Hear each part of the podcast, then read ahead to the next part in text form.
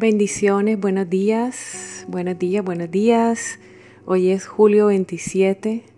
Vamos a compartir este momento con Dios y este tema que Dios ha traído llamado Un viaje sin regreso. Efesios 4:18. Antes de que Cristo viniera a nuestro corazón, vivíamos en la vanidad de nuestro pensamiento.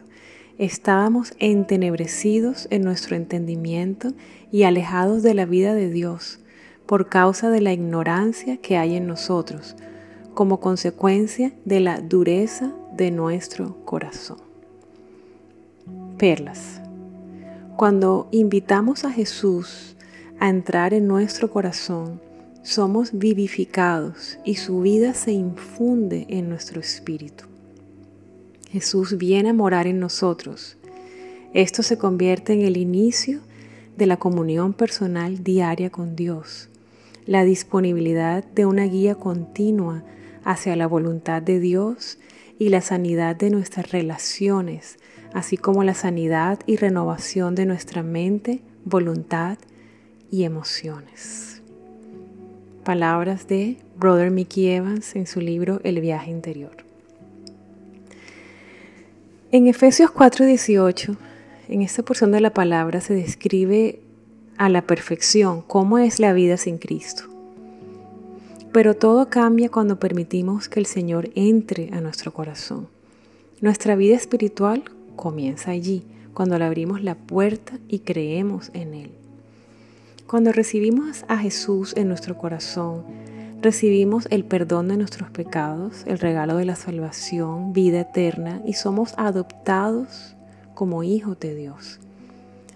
Y como hijos de Dios tenemos acceso a una vida en esta tierra caminando de su mano, siendo sanados y transformados por Él cada día y cumpliendo una misión y un propósito. Aquellos que creen en Dios y se entregan genuinamente a Él, aquellos que reciben el regalo de, la salvación, les espera una vida llena de frutos, una vida transformada y llena del poder de Dios. A esto tenemos acceso todos los que hemos creído si nos rendimos. Aquí viene entonces la gran pregunta. Si Dios promete sanidad, transformación y un propósito a sus hijos, ¿por qué no ha ocurrido así contigo? ¿Por qué tu vida no ha sido transformada? Normalmente tenemos estas preguntas en nuestra mente, dando vueltas, y tenemos la tendencia a culpar a Dios, ya que la otra única opción es tomar responsabilidad por lo que está ocurriendo en nuestra vida. Dios no falla, ni miente, ni le ha hecho falta poder para lidiar contigo o conmigo. Él está esperando por ti, por tu entrega y rendición, por tu arrepentimiento y disposición. Él está esperando que hagas silencio y escuches su voz. Él te ama. Él tiene un plan perfecto para ti, un camino y un propósito para tu vida. Ríndete. Te invito a orar conmigo. Padre, mi amado Dios, te he conocido por años, pero no termino de rendirme. Estoy agotado.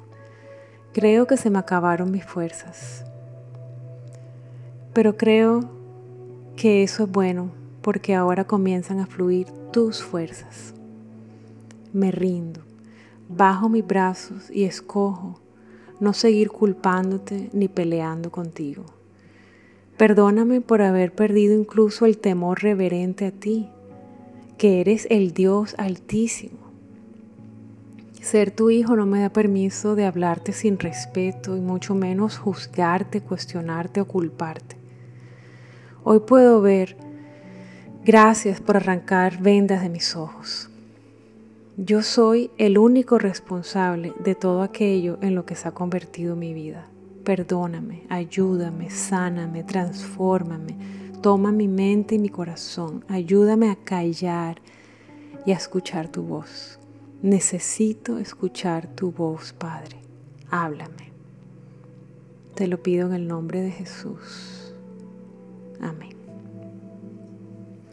Reto del día. El reto de hoy es, silencio. Baja la velocidad de tus pensamientos. Quédate quieto física, mental y emocionalmente. Respira profundo varias veces. Toma tu diario y comienza a escribir lo que Dios está susurrando a tu corazón. Que Dios te bendiga, que puedas discernir lo que el Espíritu habla a tu corazón, que puedas caminar hoy sobre esa instrucción, sobre esas palabras, y que hoy la paz de Dios gobierne tus pensamientos y tus emociones. Amén.